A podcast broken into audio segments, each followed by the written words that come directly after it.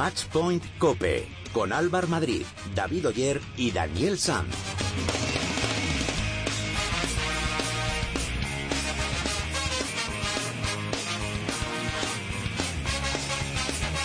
Hola, ¿qué tal? ¿Cómo estáis? Bienvenidos al programa especializado en tenis y en pádel de cope.es. Bienvenidos al capítulo 39 de Matchpoint Cope. Gran semana para los nuestros. David Ferrer ganó en la final de Kuala Lumpur a Feliciano López. El de Javea consiguió su cuarto título de la temporada y el número 25 de su carrera. En unos minutos hablaremos con su entrenador, Paco Fogués. En Shenzhen, Guillermo García López no pudo en la final contra Verdic y acabó cayendo por 6-3 y 7-6 y Garbiñe Muguruza se tuvo que retirar en la final de China ante Venus Williams cuando iba perdiendo por 6-3 y 6-0. Pero la buena noticia es que con la buena actuación que ha realizado esta semana, Garbiñe se mete en el top 5 del ranking y se asegura su participación en las WTA Final. En pádel esta semana se ha disputado el Open de Sevilla y se cumplieron las expectativas que Vela nos comentó la semana pasada. Lima y Vela se llevaron el torneo ante Sancho y Juan y Mieres, en un torneo que estuvo marcado por la participación de Paquito Navarro, que tuvo una acogida espectacular en su ciudad. También será protagonista en el capítulo de. Os recordamos que podéis poneros en contacto con nosotros a través de las redes sociales. Estamos en Twitter como arroba matchpointcope y en Facebook nos podéis encontrar en facebook.com barra matchpointcope. Ahora vamos a repasar todos los resultados de la semana con la ayuda de Álvaro Montaner.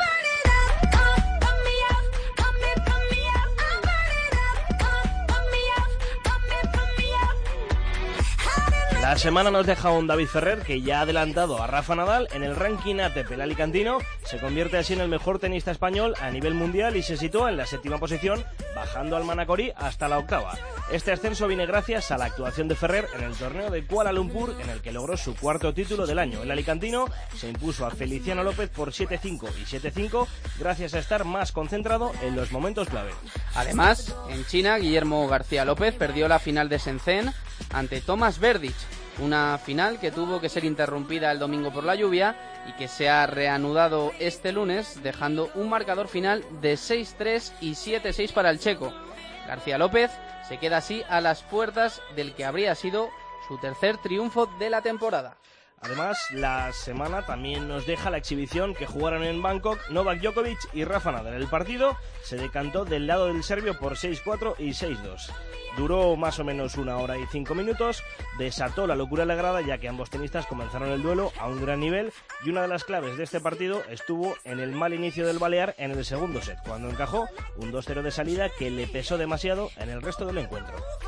En chicas, Garbiñe Muguruza no pudo terminar la final de Juan ante Venus Williams y que por lo tanto le dejó a las puertas del éxito. Y es que la española tuvo un torneo plagado de adversidades. Muguruza ya había renunciado a su compromiso de dobles por problemas digestivos, pero el mayor problema llegó en semifinales, cuando Garbiñe venció a la alemana Angelique Kerber, pero sufrió una lesión en su tobillo izquierdo. Estos precedentes pesaron demasiado en la final contra la americana, que perdió por 6-3 y el segundo set por 3-0. La española se retiró ahí a los 53 minutos de juego, ya que no podía continuar. Tras hacerlo, Muguruza pidió disculpas a la estadounidense, que ya suma 47 títulos en su carrera. Mejor suerte está corriendo Carla Suárez en el Open de China. La española se ha clasificado para octavos de final después de haber ganado a la puertorriqueña Mónica Puch por 7-6 y 6-2. Suárez es la séptima favorita del torneo de Pekín. De momento avanza con seguridad hacia la siguiente ronda. Y terminamos hablando de pádel porque ya conocemos a los campeones del Open de Sevilla. Vela y Lima, los depredadores, no dieron opción a Juani y Sancho y se llevaron el gato al agua en apenas una hora por 6-2 y 6-0 en la final. Hola, me llamo Garbiñe Muguruza y mando un saludo muy fuerte a todos los oyentes de Matchpoint Cope.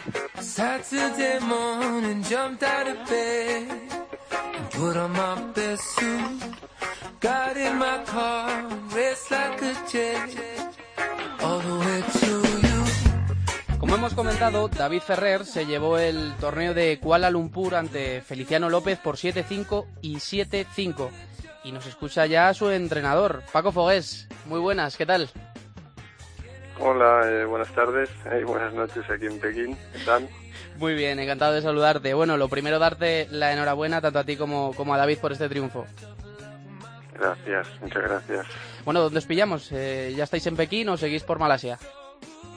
No, no estamos en Pekín ya. Ayer apenas terminar la final fuimos directos al aeropuerto y después de toda la noche volando con escala en Bangkok Hemos llegado esta mañana a Pekín y nada, hemos descansado unas horitas y esta tarde ya entrenar porque mañana ya, ya tiene el partido de primera ronda. Bueno, eh, hoy hemos, hemos conocido, hemos visto el ranking ATP y David se ha puesto eh, por delante de, Rafa. Imagino que, estaréis eh, muy orgullosos de, estar por delante suyo por, por el trabajo que habéis realizado, ¿no? Bueno, estamos orgullosos del trabajo que se está haciendo y pues sí, contentos por la victoria de ayer, pero tampoco es algo que el estar por delante de Rafa, bueno, tampoco es una cosa que nos... Hombre, más que, más que nada ser el primer eh, español del ranking ATP, que eso siempre, hombre, pues, eh, pues tiene que motivar, ¿no? No, no, por supuesto que sí, sí. A día de hoy eh, David está por delante de Nadal, pero bueno, en si miramos la, clasificación del Reis, eh, el orden es, el otro. El, Rafa está séptimo y, y David octavo. Bueno, yo creo que es algo anecdótico y bien, yo ya te digo más que nada contentos de, la victoria de ayer. Bueno, se está hablando eh, de que puede ser eh, el mejor año de David, lleva ya cuatro títulos esta temporada. ¿Compartes esta, esta afirmación? Bueno, yo creo que pase lo que pase, de, que a final de temporada va a ser un gran año. Yo creo que el mejor año de David eh, tampoco, no, no creo que se llegue no, a los siete títulos. No, no creo que llegue, pero bueno, nosotros tampoco vamos eh, paso a paso y nada, torneo a torneo. Nuestro objetivo, la verdad que sí, sí que está claro que que más que igualar los siete títulos, eh, nuestro, nuestro objetivo sigue siendo, ojalá lleguemos a, Londres entre los ocho primeros. ¿Y, cuál es el, techo de David? No, a día de hoy, ya te digo, insisto, David está ocho en el Race, eh, Nadal, eh, Rafa está séptimo, pero por supuesto que semana a semana intentar sumar la mayor cantidad de puntos y se, pudiera terminar pues eh, seis, eh, mejor que siete, siete, pero ya te digo, somos conscientes de que los jugadores que están por delante, el mismo Rafa que a día de hoy este siete, pues ya nos dice el nivel, o sea, el nivel de los jugadores, como están a día de hoy Djokovic, Federer, mismo Murray. O sea, es, muy difícil acercarse a esas plazas. muy difícil. Paco, hablaba hace, hace un par de semanas con, con, Conchita después de la eliminatoria en Dinamarca y me decía que la predisposición de, David para jugar la próxima eliminatoria era muy buena. Eh, te quería preguntar si su idea a día de hoy es jugar, jugar esa eliminatoria el año que viene. Hombre, la verdad que David siempre siempre ha mostrado su compromiso con, con, con, el equipo de Copa Davis y con España. También es verdad que, que nos queda un poco lejos. La verdad que nosotros nos planteamos objetivos un poco más, a corto plazo, ya te digo. Después un poco también de la lesión de de este verano, pues claro, ahora que, empieza a estar mejor, pues estamos centrados en este tramo final de temporada, ya te digo, a ver si, si pudiera terminar entre los ocho mejores. Y sí, cara al año que viene, seguro que David estaría encantado si se dan las circunstancias de, de poder ayudar al equipo español pues a volver al, grupo mundial. Hablabas ahora de, la lesión que ha, que ha, sufrido David, ¿ya está totalmente recuperado o todavía tiene alguna molestia? Sí, bueno, podríamos decir que está totalmente recuperado, así que es verdad, pues que a lo mejor después de partidos duros o tiene alguna molestia, se le sigue cansando el brazo, alguna sobrecarga, pero bueno, nada, son las típicas molestias que, todos los jugadores de tenis ya, ya están acostumbrados a, vivir con ellas y, a tenerlas eh, día a día sigue teniendo alguna molestia, pero lo que es la lesión podríamos decir que, que sí, está, está superada. eh, volviendo a la Davis, Paco, te quería, ya esto como amante del tenis, eh, fuera de, ser el entrenador de, David, ¿crees que, ¿qué crees que se ha hecho mal eh, para que España esté en el, en el lugar que ocupa actualmente la Davis? yo sinceramente no me atrevería a decir, o sea, que se ha hecho mal. Yo creo que se han dado unas circunstancias, eh, a veces eh, no somos conscientes de, lo importante que, pueden ser los, los sorteos, de, de jugar eliminatorias en casa, fuera de casa, y bueno, y también eh, pues la disposición de los jugadores. Eh, son el, el, calendario de está muy cargado eh, los jugadores y también pues jugadores que, que han podido llevar el peso del equipo en los últimos años pues como Rafa, David, eh, el mismo Feliciano, pues ya tienen una edad que, que a lo mejor no se pueden permitir jugar tantas semanas al año. Entonces, ya te digo, ha sido un cúmulo de circunstancias. Yo no me atrevería a decir que, que, se, que se haya hecho algo mal. Eh y bueno, te digo, sorteos también y, bueno, al final eh, hubo un poquito mala suerte también, bueno, se han dado unas circunstancias, pero yo creo que, que se va a salir de ahí, se dio el primer paso en Dinamarca y estoy seguro de que, de que el 2016 se volverá, se volverá al sitio que merece estar. Y, que, y, del, que, y, del que nunca debió salir. Eh, próxima parada Pekín, que ya estáis allí, ¿qué, qué expectativas tenéis? Bueno, nada, eh, estamos a, menos de 24 horas de la primera ronda y solo pensamos en eso. Eh, pensamos en el primer partido, sabemos que va a ser muy duro porque el rival es eh, un jugador que viene jugando muy bien esta temporada como Belucci y, y, bueno, pensando en ese primer partido y también en intentar descansar las próximas horas y recuperarnos un poco, pues de, bueno, recuperarse David de de la paliza. Pues ayer fue un partido muy intenso eh, y ya te digo, apenas terminamos, eh, hemos estado viajando con los cambios horarios y, bueno, al final eso se paga factura. Pero bueno, David también está acostumbrado y esperemos que, que mañana pueda rendir a su nivel. Bueno, pues mucha suerte para vosotros, Paco. Muchas gracias por, por atendernos. Que nada, decirte que, que siempre es un, un placer charlar contigo. Vale, muchas gracias. Un abrazo. Buenas noches, hasta pronto, adiós.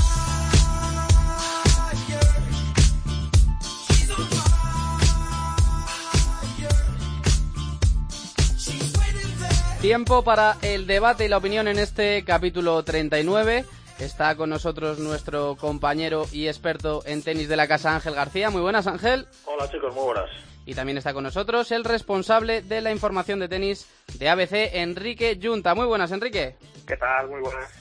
Bueno, eh, eh, por comenzar por algún sitio, porque ha sido eh, una buena semana para el tenis español, me gustaría comenzar por lo que ha conseguido Garbiñe, porque desde 2001 ninguna española había llegado a estar tan arriba en el ranking WITA. La última fue Conchita Martínez y, oye, que tiene, tiene mucho mérito lo suyo y más con, con ese reciente cambio de entrenador.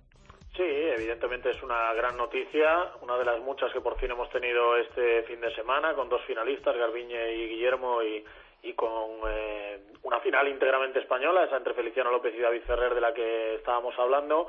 Y lo de Garbiñe, la verdad que tiene mucho mérito. Eh, evidentemente, llevamos mucho tiempo diciendo que tiene todo el talento del mundo y que además su tenis se adapta a la perfección a lo que exige el circuito femenino hoy en día.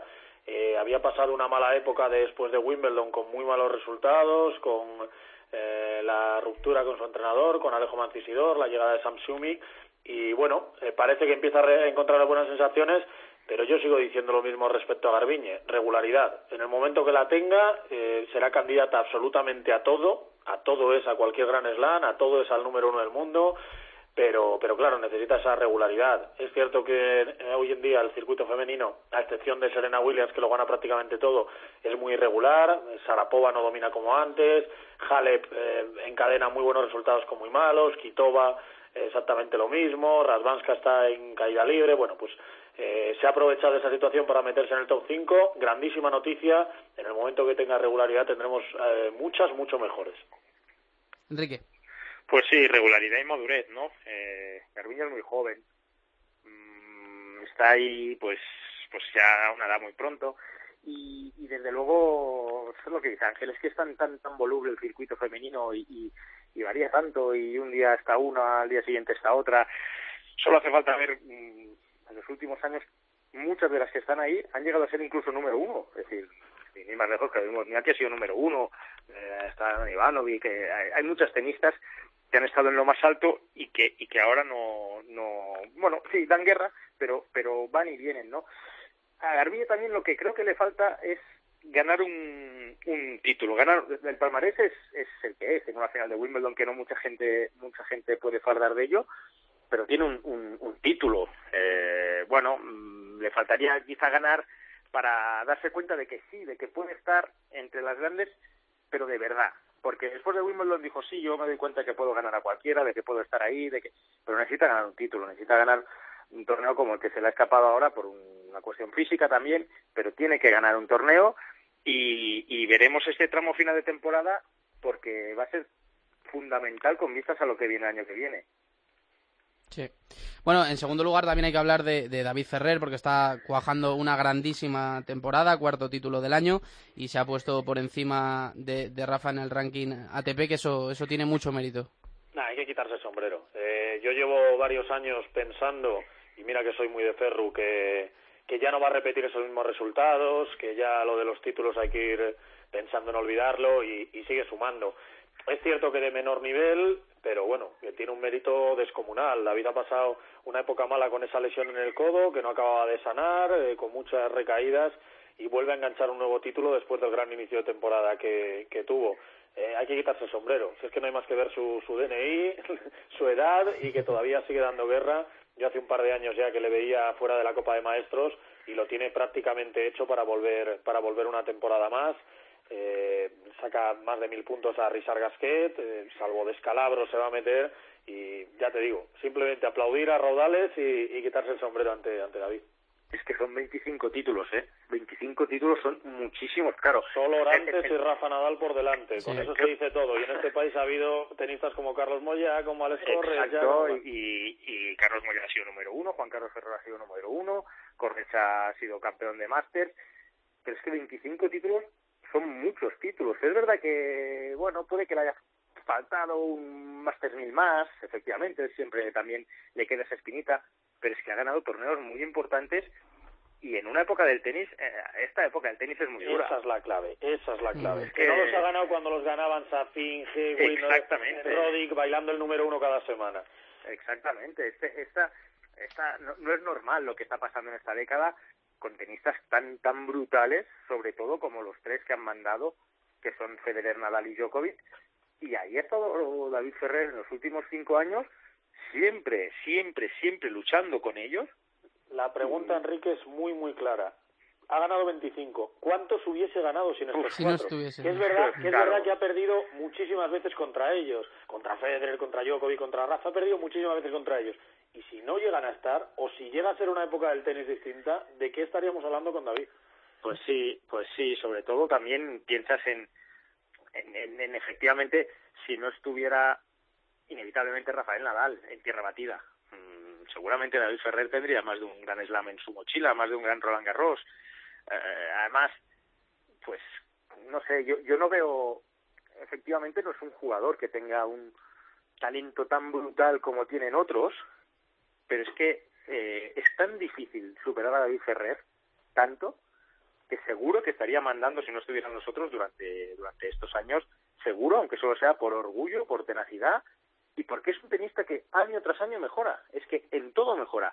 Es un tenista bajo, pues el saque lo domina mmm, sin que sea su mejor arma, pero lo ha perfeccionado muchísimo. Sí, sí. Eh, el revés mmm, paralelo lo ha empezado a tirar un poco más tarde en su carrera, pero lo ha tirado. La derecha es que es, es, que es un tenista que se supera a sí mismo y este año, después de una lesión de, de, de problemas que ha tenido en el brazo, con todo lo que ha pasado, pues ahora llega a la final de, de temporada y se va a meter otra vez entre los ocho mejores del mundo.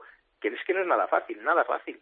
Y mucha culpa de eso lo tiene su entrenador Paco, Paco Fogués, con el que acabamos de hablar. Por último, compañeros, me gustaría que, que hicieseis una, una, valoración rápida de lo que está haciendo Guillermo García López, porque está ya la chita callando y ha podido ganar su, su tercer título de la temporada, aunque no pudo con, no ha podido esta mañana con, con Verdic en la final. Sí, hombre, Verdic, eh, encadenar dos victorias ante tenistas de ese nivel, pues, pues, pues sería demasiado incluso, porque, porque ya ganó Marincili remontando. Eh, es lo mismo que hablamos con Feliciano López. Está claro que el circuito cada vez premia más la veteranía, ya sea porque eh, la experiencia es un grado, ya sea porque cada vez se preparan físicamente mejor la alimentación, el descanso y demás, o ya sea porque los jóvenes no están apretando como deben. Pero está claro que, que muchísimo mérito para Feli, que perdió la final con David, para Guillermo, que ha llegado a una, a una nueva final. Guillermo es un tenista que sabe escoger muy bien a qué torneos va y cómo va. Eh, eh, siempre superficies duras, que se le adaptan también a su tenis, y siempre en torneos donde quizá no están los primeros espadas, pero donde sí que hay títulos, eh, puntos ATP y premios a los que a los que acceder. Y bueno pues lo mismo mucho mérito con la edad que tiene seguir peleando ante los mejores aunque ya te digo que quizá para ganar en jornadas prácticamente consecutivas a pesar de todo el lío con la lluvia a Cilic y, a Verdi que todo un campeón de Gran Slam y todo un finalista en varias ocasiones pues quizá le, le sería pedirle demasiado. Sí sobre todo escoge también en esta fase de la temporada no que que es verdad que el, si no me equivoco Ángel ganó Bangkok no 2010 sí Bangkok que San Petersburgo siempre ha jugado muy bien o sea siempre siempre torneos de final de temporada en pista dura donde los rivales no son del máximo nivel pero que él eh, fuerza esa parte de la temporada para conseguir puntos dinero y premios. En realidad este es el verdadero nivel ¿eh? de García López. García López es un pedazo tenista ¿eh? un tenista muy bueno un tenista que tiene ese revés a una mano que molesta mucho juega bien duro de fondo y, y, es un tenista que quizá le falta un poco más de palmarés para el talento que tiene, como sobre todo a Feliciano López, que Feliciano López mira que lleva años y es 15 de ATP, que tiene mm. mérito, pero le falta palmarés, o sea, tiene mm, tantas Copas Davis como títulos prácticamente, y, y, y, se ha quedado tantas veces a las puertas que dices, ¿cómo puede ser Feliciano López 15 del mundo? Güey, es 15 del mundo porque lleva muchos años mmm, sumando puntos como en esta temporada, fíjate esta temporada, fin y al cabo, pues oye, llega una final como la de este fin de semana y estuvo muy cerquita también de, de superar a, a, un gigante como David Ferrer. Bueno, pues sí, tiene mucho mérito y, y el problema es el que dice Ángel. Fíjate de quién estamos hablando, David Ferrer, Feliciano López y Guillermo García López. ¿Cuántos años tienen? Todos pasan la treintena. Sí. Ahí, ahí. Sí, ese es el problema. Y, y, y, miran al retrovisor y no ven a nadie por detrás con menos de 25. Nadie, nadie, porque el que viene por detrás con más fuerza es Roberto Bautista y ya los pasa con creces, es decir, que ahí hay un vacío y llevamos años anunciándolo, pero nos, nos, lo vamos a encontrar en breve, me temo. Bueno, que tarde en llegar, que tarde en llegar. Ángel, Enrique, muchas gracias por estar con nosotros. Un placer como siempre, ¿eh? Un abrazo. Un abrazo. Un abrazo fuerte, adiós. Hola, soy Miguel Amperti, jugador de Vuelta de Tour y le deseo un gran año a Matchpoint Cope, buen año para todos.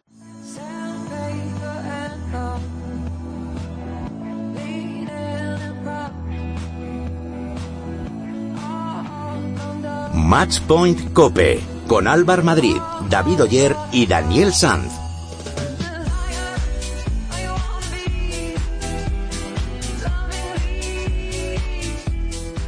Cambiamos de raqueta y hablamos de pádel, porque esta semana se ha disputado el Open de Sevilla y como ya hemos dicho antes, el torneo se lo llevaron Vela y Lima, pero hoy teníamos que hacer una llamada a un jugador para el que seguro que ha sido muy especial jugar en su tierra, aunque no pudo pasar de semifinales. Paquito Navarro, ¿qué tal? Muy buenas. Hola, buenas, ¿qué tal? ¿Cómo estamos? ¿Cómo estás? Muy bien, encantado de saludarte. Muy bien, el gusto es mío.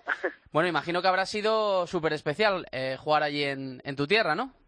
Bueno, ha sido increíble. Yo si por mí fuera, jugaría todos los torneos allí en Sevilla. He entrado la semana que he pasado, eh, a las cosas que me han invitado, a las que he ido, la verdad que espectacular, no me puedo quejar. Oye, y he visto y en tus partidos llenazos, ¿eh? eh sí, la verdad que ha habido, creo que que muchísimas más afluencia de público que los años anteriores. La gente, vamos, ha animado como nunca y, bueno, impactante, impactante y merecido. Oye, esos nervios y esa expectación que habéis generado, que has generado allí jugando en tu tierra, ¿ha podido pasar un poquito de, de factura, sobre todo en esas semifinales? Bueno, siempre pasa un poco de factura, ¿no? Los nervios, pero no, no creo yo que eso haya sido decisivo, al revés. Eh, ellos jugaron muy bien, Sancho y Mieres, fueron justo justos vencedores y de hecho si sacamos un resultado más apretadillo fue por cómo tiró el público de nosotros, porque a lo mejor en otra ocasión pues te puede venir un poquito más abajo y demás, pero con aquella afluencia de público era imposible regalar un solo punto. Oye, hay que recordar que tú eres bético de pro y de, y de nacimiento y esta, y esta semana te han preparado allí en el Villamarín un, una sorpresita, ¿no? Efectivamente, he ido, me allí a asistir al estadio, bueno, fui a la ciudad deportiva, a conocer a los jugadores y demás. Me regalaron una camiseta y, bueno, impresionante. Estuvo allí Rafa Gordillo explicándome un poco la historia del Betis, los títulos. Acabó pronto, pero pero ah, la verdad que muy bien. Estuve encantado como un niño con sus zapatillas nuevas. Qué bueno, qué bueno, qué bueno. Bueno, ¿y qué tal va la, la temporada? Cuenta, cuéntanos un poco. La temporada va genial, porque, bueno, si nos llegan a decir a Mati y a mí que de 11, 11 torneos íbamos a hacer 6 finales y 5 semifinales y haber ganado un torneo, la verdad que eh, hubiéramos firmado con los ojos cerrados a principio de temporada. Queremos seguir en, en la línea que estamos. Ahora estamos acusando un poco el cansancio físico, pero bueno, eso lo acusamos todas las parejas a estas alturas de temporada. Y nada, a seguir siendo un, un dolor de cabeza para los rivales, a seguir molestando y a seguir, bueno, pues en esta línea que es la que nos ha llevado a- al número dos. Paquito, oye, ¿y qué tal en, en Monte Carlo? Porque la semana pasada, en el programa de la semana pasada, estuve hablando con, con Vela y me dijo que no le habían tratado así en ningún torneo en su carrera. Sí, sí, sí, coincido, vamos, él lleva mucho más tiempo eh, en el circuito que yo, pero yo coincido, o sea, no nos han tratado así jamás, de hecho, irreal, era como irreal, luego tenías que volver aquí a... A la, a la real, cruda ¿no? realidad, ¿no? A la, no cruda, a la realidad, es que aquello eh, sobrepasaba cualquier límite, el lujo, el trato, eh, nos sentíamos estrellas de Hollywood. Bueno, el pádel está creciendo poco a poco, pero bueno, ni mucho menos está para ese nivel. Y creo que han firmado durante tres años más, así que encantado de al menos una vez en, en la temporada, pues pues sentirte así como una estrella. Oye, cuéntanos a- a- algo, algo que te dejara flipado, que dirías, "Buah, esto es impresionante. Pues la verdad que casi todo, ¿no? Pero lo que me llamó mucho la atención fueron los, los concesionarios de coches. O sea, no vi ni uno que sea Renault o ni siquiera Volkswagen o eh, el que menos, el más croto, como dicen en Argentina, era, era el de Mercedes y era el de menos. La verdad que me dejó impactado. Bueno, bueno, bien. En Dubai seguro, seguro que va a estar, se- seguro que va a estar por ahí el listón. Te quería decir también, eh, bueno, recuerda a los oyentes que, que Paquito, además de ser eh, el mejor jugador español eh, de pádel actualmente, estudia empresariales. Eh, que, que cómo va la carrera, que cómo lo compaginas, porque tiene que ser muy difícil, ¿no? Es complicado, es complicado, pero la compagino de, eh, de forma online. Yo hago la carrera por, por el ordenador y los exámenes sí los hago presenciales y voy a la universidad. Pero bueno, tengo que acercarme una vez cada, cada tres meses a la universidad. Bueno, y va bien. complicado porque hay, hay muchas semanas que, que no te da tiempo ni, ni a mirar nada. Estás concentrado en la competición y poco más puedes hacer, ¿no? Pero con una buena organización y con un poquito de mano izquierda de los profesores que entiendan a lo que te dedicas y demás, Sí. pues se puede, se puede sacar. A un ritmo no muy alto, pero se puede sacar. Mira, para, para los niños que lo escuchen, un ejemplo de, de deportista y de estudiante, como, como debería de ser. El hijo perfecto, estarán tus padres bien contentos. Están contentos, están contentos. Siempre me exigen un poquito más en todo, pero bien, están contentos. Bueno, Paquito, eh, próxima parada Galicia, ¿cuál es el, el objetivo de, de Mati y de Paquito? El objetivo en Galicia es como pues, el, de siempre, el de todos los torneos que venimos, que es hacer semifinales, queremos seguir siendo asidos a semifinales y de ahí en adelante lo que sea bienvenido bienvenido está. Somos conscientes de que hay una pareja que está intratable, que son Vela y Lima. Entonces, bueno, para nosotros hacer semifinales o, o incluso final, eh, nos daríamos por satisfechos. De ahí en adelante lo que esté bienvenido. Bueno, pues nada, toda la suerte del mundo para vosotros y nada, decirte que, que es un placer siempre charlar contigo y que tienes abiertas las puertas de, de la cadena COPE siempre que quieras. Un placer. Un abrazo, Paquito. Un placer, muchísimas gracias. Un abrazo a todos.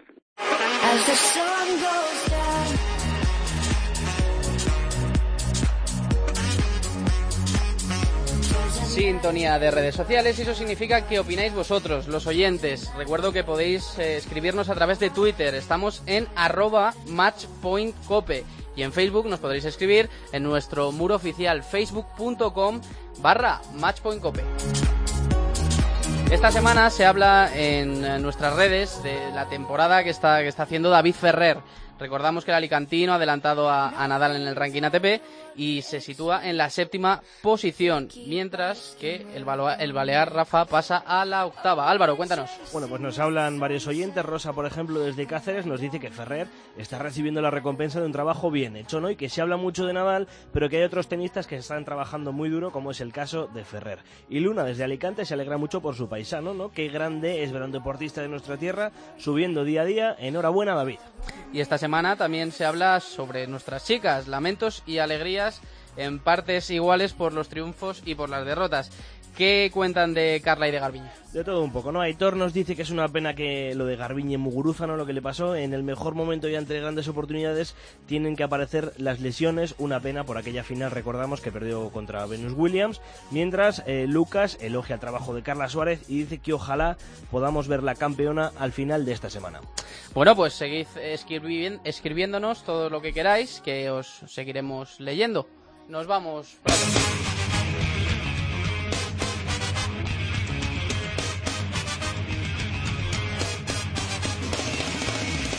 Álvaro, antes de irnos, ¿qué tenemos para la próxima semana? Rápidamente, para esta semana tenemos en juego el Open de China. Esta cita, esta cita se prolongará hasta el próximo día 11, cuando conoceremos a los ganadores. Al mismo tiempo, esta semana también tenemos en curso el Open de Japón que se está disputando en Tokio. Aquí también a finales de semana conoceremos quién gana. Mientras tanto, en Padel tenemos semana de descanso después de haberse jugado el Open de Sevilla y será el próximo 12 de octubre cuando arranque el Galicia Open. Para todos aquellos que no se quieran perder esta cita y quieran conseguir sus entradas, las tienen disponibles ya en la web de World Padel Tour. Muchas gracias, Álvaro. Pues hasta aquí ha llegado este capítulo número 39 de Matchpoint Cope. Muchas gracias por estar ahí. En la técnica ha estado el mago Antonio Bravo. Y nada, que volvemos el próximo lunes. Que disfruten de la semana. Adiós.